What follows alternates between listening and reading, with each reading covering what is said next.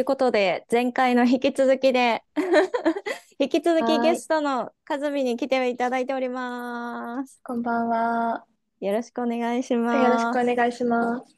そう、前回ね、そのなんか、あの、まあ自分の人生振り返ってもらって、どういう時に壁を感じたかとか、まあもともと自己肯定感って高かったのいつからなのみたいな話をさせてもらってて、で、なんかそこでちょっといろいろ気になることがあったから、追加でうんもっと話聞きたいなと思って、で、なんかね、そう、あの、まあ私もなんだけど、やっぱこう、失敗するのって結構怖いじゃん。何に対しても、うん。何か新しいことをチャレンジするにしても、まあ選択をすることに関しても、できたら失敗したくないし、うん。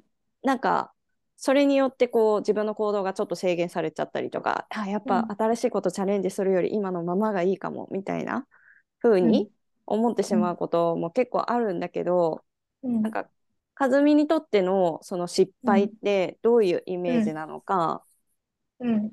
なんかその失敗そのものに対してこう、うんどういう風に感じるかとか。そう、もともとは絶対失敗したくなかったの。もう失敗するならもう死んでくれって感じだったのね。あの完璧主義で、ああそうなんだ。常にいい状態でいたくって、うん、うん絶対失敗したくないっていつも思ってたのね。うんうんうん。で、でも失敗したことがあんまりないと、うん失敗する人の気持ちってわからないじゃない？うんうん、そりゃそうだ。で、それで子育てをしたり、まあ会社でさ、後輩ができてきたりすると、うん自分じゃない相手と何かをしないといけないから、うん、必ず自分の予期せぬ失敗が現れたりした時に、うんうんどう対処していいかわからないじゃん。うんうんうんうんで、だからそういうふうに考えるようになってから、失敗しても、あ、すっごい嫌だよ。すっごい嫌な。失敗しなくていい、しなくていいなら、もう何も失敗したくないです。本来的には。えーえーだけど、うんうん失敗しちゃっても、あ、でもこうやって失敗したら、次に他の人が同じようになりそうだったら、あ私こうやって失敗しちゃったから、それはやめた方がいいかもとか、こうした方がもっといいかもとかって言えるようになるなってうん思うようになってからは、あんまりこう失敗することに対する、なんかストレスがなくなった。えー、そうなんだ。うん。すごいね。なんかでも、もともと完璧主義だったってことはさ、絶対うんうん本当に失敗しないように準そうそう。闇練とかするタイプ。何何何なんて？闇闇練、闇練。闇練って何？闇練なんか夜な夜なみたいな感じ練習とか、そう、あの、人知れず練習とかして、え、全然練習してませんみたいな顔して、なんうんうんか、じゃじゃーんみたいな、したいタイプなの。なるほどね、なるほどね。そう、そうそうそう。か、そっか。うんえ、でもそっからようくん変わったね。その人のためになるとか、その人の気持ちが分かるようになるってうん思って失敗してもいいかもって思えるってすごいことだなって思うんだけど、なんかさ、なんか転んでもただで起きたくないのよ。なるほど。必ず何か得ておきたいみたいな。うんもう元取りたいんですみたいなうんうんうんうん。感じなの。だから、なんかその失敗したことをもちろん嫌だけど、悔やんだとしても失敗した事実は取り消せないから、うんなんかそれだったらそれをネガティブな思い出で終わらなくって、うん何かこう自分にとって意味のあるものにしたいと思って。なるほどね。その失敗から、まあ、何かを得るとか学ぶとかそういうのを吸収したりだとか、そう、そうそうそう。何かしら失敗した分の取り返したい そういう取りことだよね。返したいよ。そう。ああ、なるほどね。うんでも嫌だよ。嫌だ、すごい嫌だうんうんうんうん。なんかさ、やっぱりさ、うんその、まあ、さっきのお仕事とか、例えばやっぱうん今の環境から転職したいけど、また同じような感じだったらどうしようとかね、まあ給与面とかはそんなんじゃなくて、例えば人間関係でとか、人間関係。うん。うん上司とか周りの仲間とか、微妙で変えたいと思って変えて、うん。でもなんか変えてもまた同じになるかもしれないんだったら、うん今食べた方がマシって思う人もいるじゃん。うん。なんかそういう人へのアドバイスだったら、なんかそういうの相談されたら、どういうふうに答えるそういうの相談されたら、なんかその新しくなることへの不安感と、今いる場所のストレスと天秤にまずかけてみる？ああ、なるほどね。うん。それでどっちが、こう、どっちに触れるかっていうのをうんまず考えてみて、うん失敗するかもしれないけど、一歩踏み出してみようと思うんだったら、うん。新しい環境に行って、別にね、元気に生きててご飯が食べられれば、仕事なんかすぐ辞めてもいいです。なるほどなるほど。とりあえず食べれれば。もいいと思います。うん。とうん。まあとりあえず3メンタルとヶ月分くらいさ、生活できるだけの貯蓄が、まず備わったら、うんうん。チャレンジしてみたらって思う。なるほどね。そしたらさ、ほら、なるほど。3ヶ月経てば自己都合退職でもさ、雇用保険も降りるから、うん。うんうんうんまあしばらくはやっていけるでしょ？うんうんうんうんうんうん。じゃあ食べれるぐらいはね。そうそうそうそう、食べれうんうん。るぐらいあればさ、なんか旅行とか行かなかったとしても、で、その前にお家でできるなんか楽しみをまず1個ぐらい見つけておいた方がいいと思う。うんお金のかからない、ななんかスモールトリートみたいな。ををちょっと見つけておいて、うんうんね、大きな買い物とかはできないけど、あ、うん。なんか家でネットフリックスをただひたすら見ることに時間を溶かす喜びみたいな。なるほどね。月額の確かに金額だけうんうん。もう3000円だったら3000円みたいなね。そうそうそうそうそう、休憩させる。自分の人生を休憩させる期間だったなと思って、新しい職業に行って無理だったとしても、また休んでもいいと思うの。うんうんうんうん。だってこれまで労働して納税してさ、国民の義務を果たしてきたわけじゃない？確かにね。それを褒めてあげてほしいよ。確かにね。その上で今うん。のストレスと新しいことに挑戦するプレッシャーを天秤にかけて、うん。ストレスから逃れたいんだったら挑戦してみたらと思うし、うんうんうんうん。いや、プレッシャーに負けそうと思うなら、もう少し心が充電されるまで、うん。今の仕事を休職してもいいわけだし、うんすぐ転職確かにね。確かにね。一回休んでから転職するっていうのもありだもんうねん環境が許せば。うんうんうんうん。確かにね。だから判断を自分でするのは私はすごい得意だけど、うん。でも判断するまでの時間っていうのは人それぞれ違うから、うんうんうんうん。なんかこう自分に向き合ってプレッシャーとストレスを測りにかけて、うんうんうんうん。どっちが重いかなって決めるのがいいと思います。素晴らしい。めっちゃいいじゃん。なんかこれいいね。なんか定期的にさ、教えて和美先生みたいな相談会やりたいわ。でそんなさ、教えられることありません。いやいや、本当になんか相談ですみたいな。和美和美先生を教えてくださいみたいな。相談、ね、相談結構されるの意外と。うん、いや、されると思うよ。本当？うん。破天荒な人間だけど、結構されるのよ。いやいやいや。うんうん。したいと思うもん、私も。本当？いつでもどうぞ。ありがとう。そうでね、今ね、うんその話聞いてても、間で入ってきたそのスモールトリートっていうのが気になったんだけど、結構あるの？自分の中であるよスモールトリート。レベル1から10まであります。なるほどある。まあ10はもうスモールじゃないんだけどね。うんそれはなんかそのトリート、ご褒美でも使うし、うんストレスをこう撃墜するための小道具としても使う。へーちなみにどんなレベル段階は一緒で、なんかレベル 1? 一番低いレベルだったら、リンツのチョコレートを食べる。あ、めっちゃわかる。めっちゃ一わかる。粒とか。一粒ね。あれ甘いから結構脳にズシンってくるもんね。そうなのそうなのみたいな。で、うん。あどうだろう。レベル3くらいになったら、うん。なんか夜中にハーゲンダッツを食べるとか。めっちゃわかる。絶対ダメだよみたいな時間にに、うんなんかハーゲンダッツとか、あと、うん。何、化学調味料を摂取するみたいな。うん。なんかシーフードヌードルとか。あ夜中かも。ギルティータイムにギルティーなものを食べる。わざとね。なるほ翌ど、ね。朝後悔するんだけどね。まあ、胃がね、とかね。あとなんか健康とかね、思うとああ、ね。みたいな。まあでもでも、あの時間満たされたしな、みたいな。うんうんうん。うその分ストレスもなくなったしそうそうそうう。そう。で、レベル5ぐらいまでいったら、もううん新しいハンカチを買う。ああ、もう、もの新しいリップを買うとか、うんなんかそれを見て自分が、あ私はこれで気持ちを取り戻したんだ、みたいうんうんうな。ん。目につくじゃん。消化するもそうねのじゃなく、て。そうね。ううん。しかもなんかリップとかも、そのハンカチとかも、毎日使うものだったりとかするそうから、そうそうその度に、そう。あ、よし、そうみたいなね。そう。うんうん。あ、確かにね。えー、で、で、レベル10ぐらいになると？でレベル10になったらもう海外旅行だよ。ああ、確かでにね。も、なんかさ、10まで行っちゃったら、うんもうさ、予算も時間もかかるじゃない？まあ確かに確かに。だからやっぱり5ぐらいまででどうにか自分をとどめ置いて、うん、取り返す、自分の心を。なるほどね、なるほどね。そっかそっか。早めに対処。早めにね。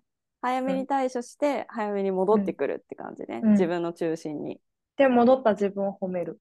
なるほど。偉かったね、みそれたいな。私、よく頑張ったわ、みたいな。うん。そうそうそう。あ、今日もストレスに打ち勝ってしまった、みたいなるほどね。な。うん。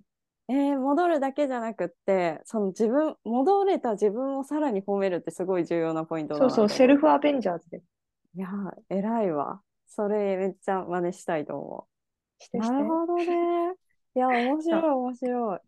ちなみにさ、その、教えて、和美先生になるんだけど、教えてなのかな？相談ですうん。みたいな感じなんだはい、けど、どうぞ、どうぞ。その自己肯定感がやっぱりどうしても低いっていうか、私なんうんうん。てみたいなのが口癖だったりだとか、あとなんていうんかな？なんかまあ褒めてもらってもあみたいな なんていううんの、うんうん。私全然そんなんじゃないんです。もう大したことないんです、みたいな、うん。適当なんですみたいな人に対してどうやったら、まあその人がね例えばもっと自分に自信を持ちたいとか自己肯定感上げたいと思った時に、うん。どうしたら上げられるかな？なんかまあその例えば褒められて、いやいや私なんてって言っちゃうのって簡単には変わらないじゃない、だからそれを、をなんかこうやって言っちゃったなって思うんじゃなくて、あ、うん。ちょっと私謙虚なタイプかも、みたいな。あ、なるほどね。結構月と太陽だったら月タイプね、みたいな感じで、こうちょっっとずつ、もう本当に一歩とかじゃない、0.2歩とかでもいいから、ちょっとずつ自分を褒める練習をするとか、あとはなんかポジティブな言葉を投げてくれる人を周りに置く。友達に、友達でも、まあ、親でも恋人でも誰でもいい、職場の人でもいいけど、自分が、あ、この人の言葉だったら結構スッと入ってくるな、みたいな人がいたら、なんかちょっと自己肯定感上げてみたいなと思ってるんだよね、とか言って、勇気すごいいるけど、言って、そしたらなんか、え、そんなこと思ってたの？みたいな。え、こういうめっちゃいいとこあるよとかって絶対言ってくれるじゃん。自分が信頼してる相手って、自分のことすっごくよく知ってて、自分の知らないいいところ、自分のいいところをしてたりするから、そういう人に褒めてもらって褒められることになれるとか。なるほどね、なるほどね。うん。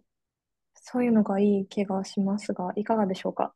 いや、すごくいいなって思ったし、そのなんかさ、やっぱり、え、私なんてって言ってる人って、まあ私なんてって言っちゃう自分のことも多分否定してる人が多いと思ったんだけど、そこを、まあ、和美的には、私なんてって言えた自分は、謙虚で、謙虚にちゃんとできたっていうので褒めてあげる、そうそう、なんか奥ゆかしくて素敵じゃない？絶対言えないもん、私。うん、え、ありがとうございますって言ってた。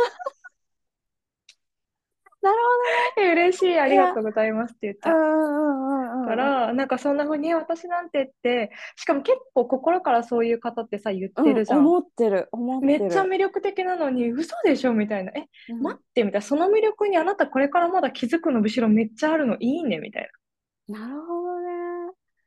え、面白いわ。ううん。え、それすごいね、自信になると思うよ。日本人の人とか、やっぱ謙虚な人とか、奥ゆかしい人多いから、うんうん、そうやってそうだよ、ね、否定しちゃってる人が多い気がするんだけど、うんうん、そこを否定と捉えずに、なんて奥ゆかしくて、そうそうそうそう。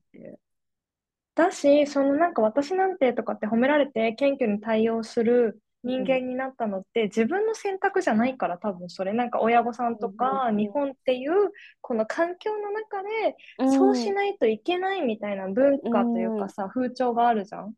それ自分が好きでそういう対応するようになったわけじゃないから、うん、あなたのせいではありませんと言いたいです。いやありがとうございます先生。素晴らしい回答 これ誰かの役に立つのかな？え立つと思う。えなんか本当これみんなに聞いてほしいよね。なんか聞いてほしいから。なんていうの？わかるでしょ？これ聞いてる人わかるでしょ？私がこんなになんで和美が自分の人生にとってすっごい大きな衝撃を与えたっていうかすっごい印象に残ってる女の子の一人かっていうのをわかるでしょ？って言いたいもん今。リスナーの人と一緒。に「ねえねえ」みたいな。お悩みある方どうぞ。いや本当に本当に、うん、あのある方ぜひ DM くださいね。お待ちしてます。ある方は。はい。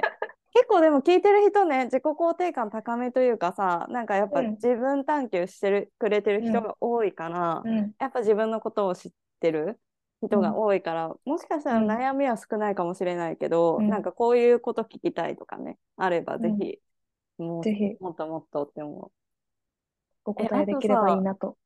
はい。うなんかさその前回のさ、そのパートナーに対しての、なんかうんうん。和美のスタンスがすごいはいはい面白いなって思ったの。なんかなんて言うんだろう。あの、結構やっぱ恋愛とかにおいて、ううん。振り回されてしまう人とかも多いじゃん。なんか彼から連絡が来ないから、いらっしゃいますね。なんか3日連絡来なくて落ち込ああ、んでますとか、ますね。はいなんかはいはいはい。あるあるじゃない？なんかそういうのん聞くよね。聞くじゃん。なんかうん。どう、どう、どう対処すればいいですか？例えばあんまり連絡が来ない彼とかで落ち込んでその連絡が来ないことに対して自分自身が私はそれがすっごい寂しいんだよねって、うんまず言えるかどうかっていうのも大きいと思うんだけど、うんうんなんかこう主張する方がストレスな人もいれば、うん。主張しないのがストレスな人もいるからそれは難しいと思うんだけど、うん。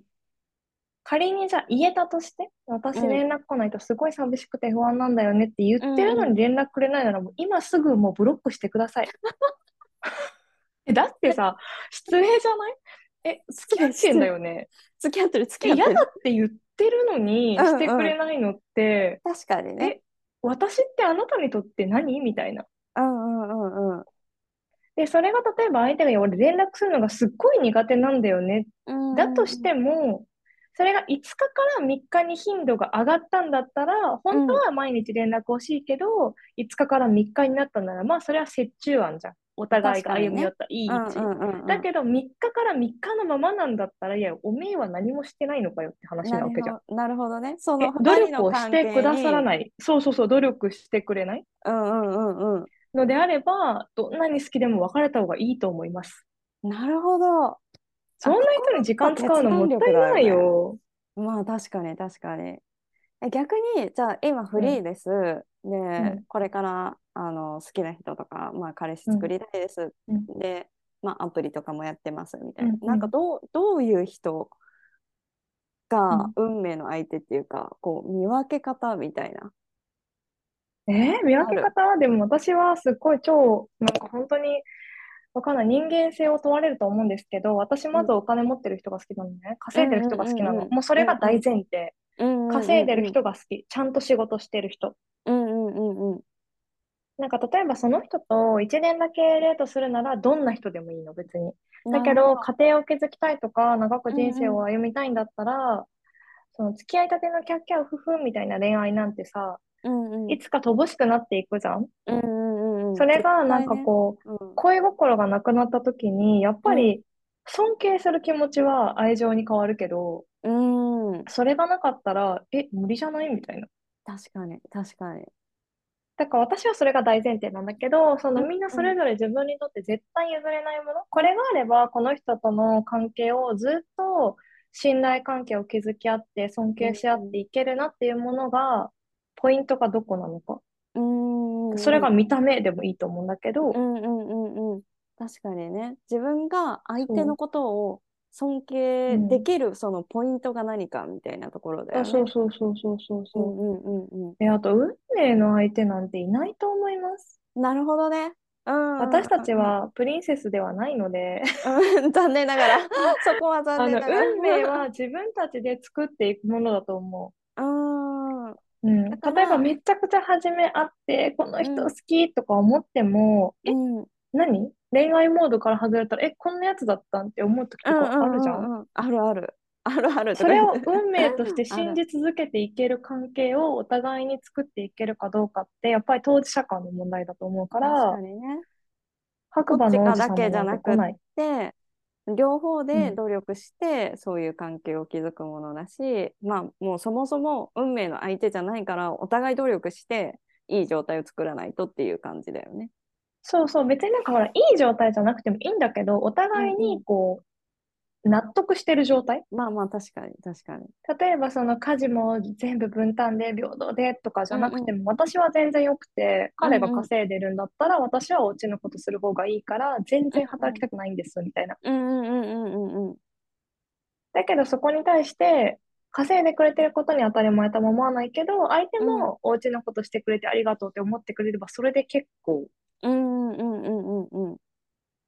なんかそういう価値観のズレがなるべくない状態でいるのが、うん。誰かと長くやっていけるような気がする。うん、確かにね、確かにね。うん。そうだね。なんかそこの価値観ってさ、例えば、なんか、良かれと思って家事をやってても、なんて言うんだろう、それがやらされてるみたいな感じで思うようあ、になっちゃうと、もうす。ごいズレになっちゃうもんね。そうなの。言語化してさ、え、私さ、こんなにやってんだけどありがとうって言ってもいいよとか。うんうんうんうんうんうん。で、結構大変リスト化するよみたいな。キッチンペーパー補充するでしょ。なくなって買いに行くじゃん。肉がもう賞味期限切る人が使ってメニュー考えてとか、結構あるわけ。とか言っちゃう。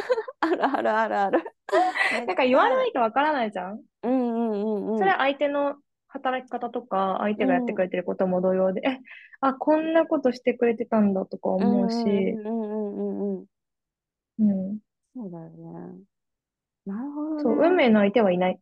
それだけは断言できます。はい。はい、皆さん、あの、はい、あの、独身の方いらっしゃったら、あの、でも、でも、でも、でも普通だよね、きっとね。わかんないけど。え、わかんない。みんなそんななんかしっかり恋愛してるのかな？私そんな恋愛脳じゃないんだよね。うーん、うん、結構恋愛体質じゃないんだよね。うーん、だから、もし生まれ変わったら、なんかキューバ人とかになりたいキューバ人？なんで？なんで、の。うん。え、社会主義でしょ？キューバって。あ、まあまあ、さあさ、うんどんな仕事してもお給料一緒なんだよね、確か。あ、そうなんだ。え、なんかそう聞いたの？それだったら、もっと自分の本能に従って恋愛できそう。もっと恋愛を楽しめそう。ああ、なんか教育資金とかさ、どこに住むとか考えないで、うんうん、なんかもうとにかく、もう、I'm in love みたいな感じで、もう自分がキュンキュンドキドキするかをそうそうそういそう、かにするかを。そう、なんかアドレナリン出まくりみたいな。計算一切ありませんみたいな恋な愛したい。るほどね。確かに。へえ、面白い。そっか。まあ、え、はさやたんはさ、どういう基準で選んでるの？私はあんま基準をさ、明確にしたことがなかったの、なんか。怒り狂ったりしてたじゃん、なんかポッドキャストでさ。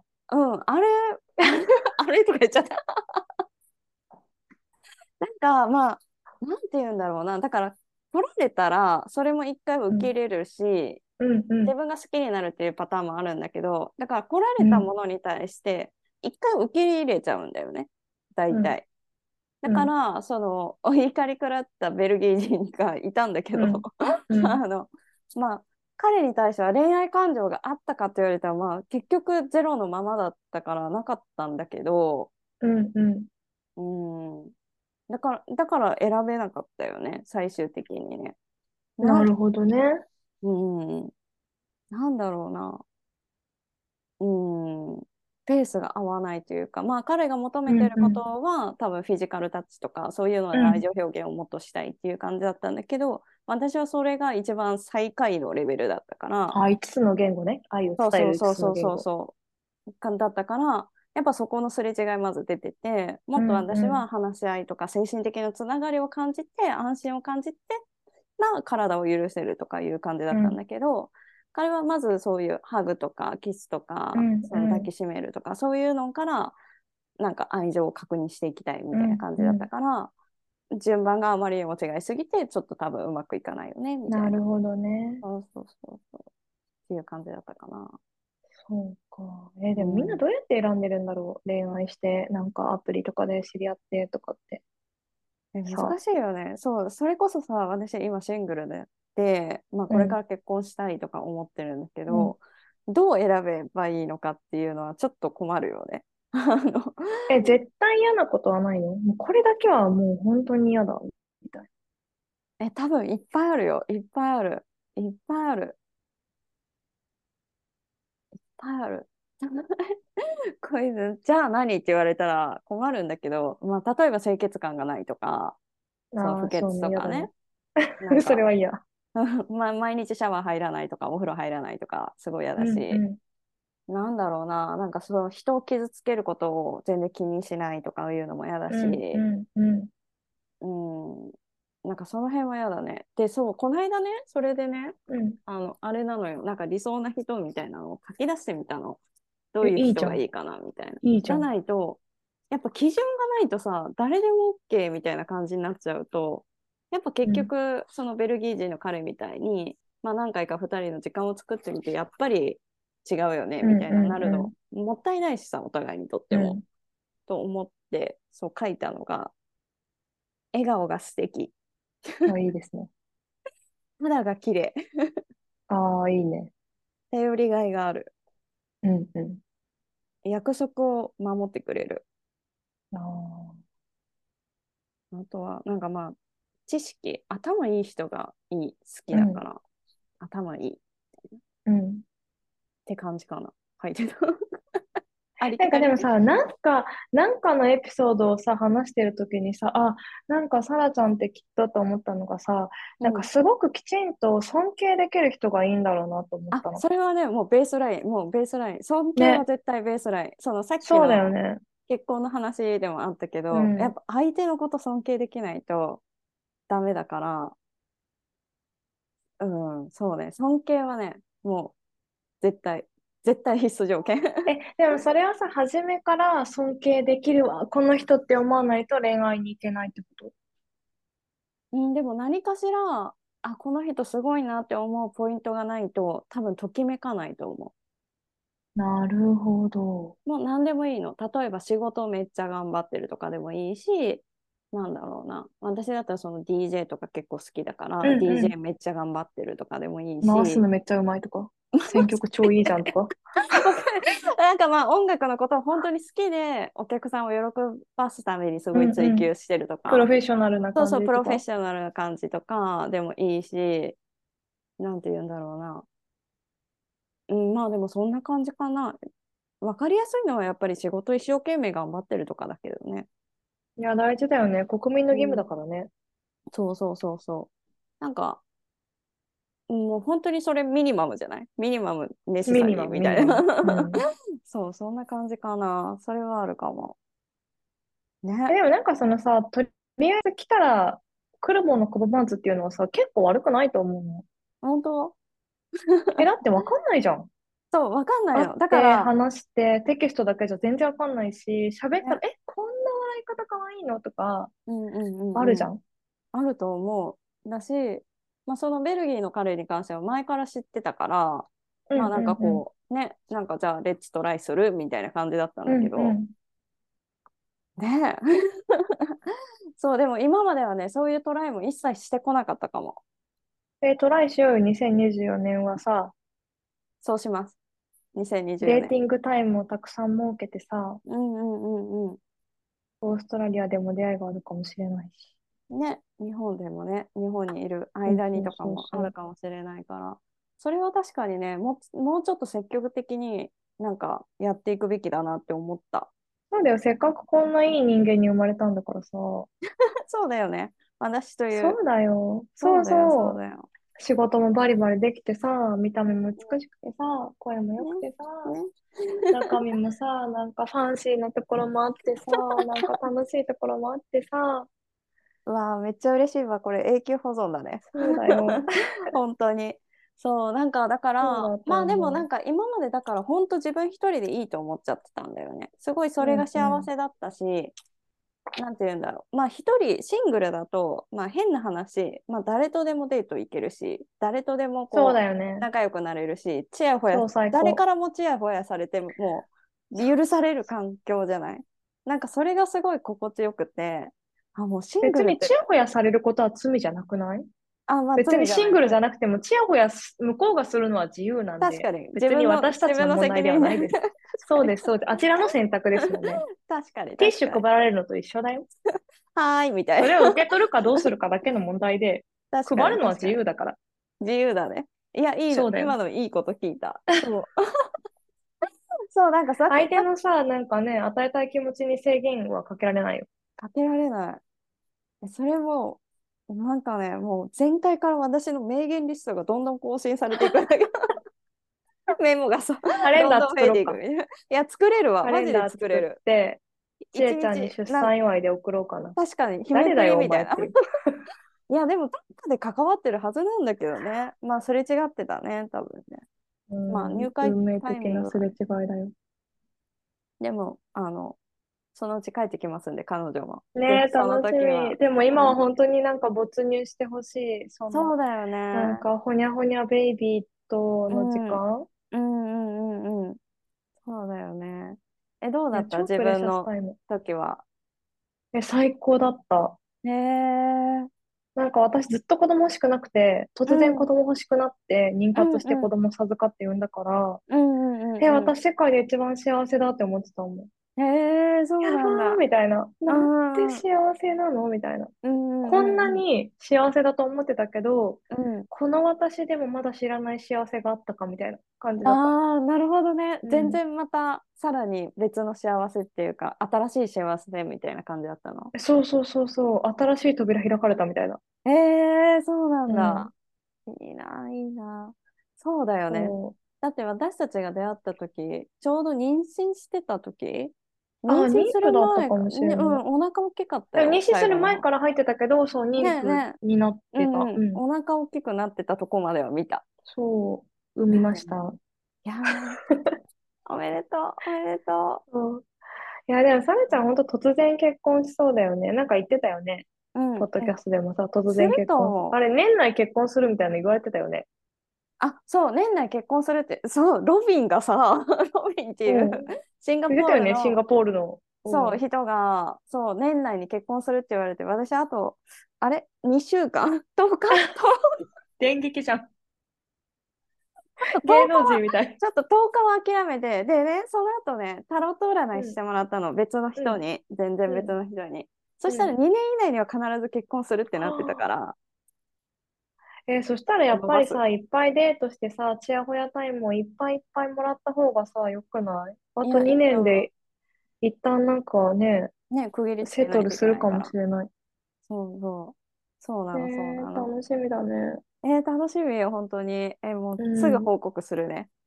え楽しみ。うん。ここ、ここでも報告するし、あの、個人的に DM を送るかあ、ら。ぜひお待ちしてます。会いに行きたいと思います。できたこよっても会いに行きたいと思います。いや、本当に、本当に。そうなんだよね。そう。っていう感じで。ね。めっちゃあっという間に時間過ぎちゃうわ。あと7分しかないけど。いやー、面えーでも白い。なんか、この番組をさ、私はリスナーとしてずっと聞いていて、うん。本当になんか2人の声にいつも癒されてるの。ありがたい。結構通勤して帰り、暗くなってから聞くために撮っておいてんのね。えー、そうなんだ。そう、なんか、ドクアメも私も聞いてるんだけど、ドクアメは結構朝聞いてて、ね。で、うん帰りは New Moon Living を聞いて、なんうんか、うん過ごしてて、うんうんうんうんなんか、 Chat With シリーズも聞いてるんだけど、うん。うん。ちえちゃんのは朝聞いてる。ピーピーピーピー鳥が鳴いてくれるから。あれ、ほんなんかさ、すごいよあれ、ね。初め、すごいピーピー言うから、え、うちの屋根の上に鳥が止まってんのかなって初め思ってたの。思うレベルに、マジでピヨピヨピヨそう、飼ってるのかなって。入ってきちゃったのかなって思ってたら、ただの爽やかな、なんか、バックグラウンドそうそうそうそうそう。でもそれもなんか慣れてきたらめっちゃ癒されてきてさ、わかる。なんかすがすがしいみたいな。しかもあのね、なんか知恵のさ、一人で喋ってる時のスローな感じね。あ、そうそうそうゆっそくりと喋るっていうう。か、そなんか、こんにちは、みたいな。う。そうそうそう。どうした？どうした？超癒されるよみたいなめっ。ちゃ癒しじゃん。全然違うの。二人で喋ってる時と。そうそうそうそう。そこもね、魅力だよね。そうなの。たまらない。ね。私もだから、久々に知恵の声聞きたいなとは思ってるけど、ね。最後に収録したのが11月ぐらいかな。11うん月、うんうん。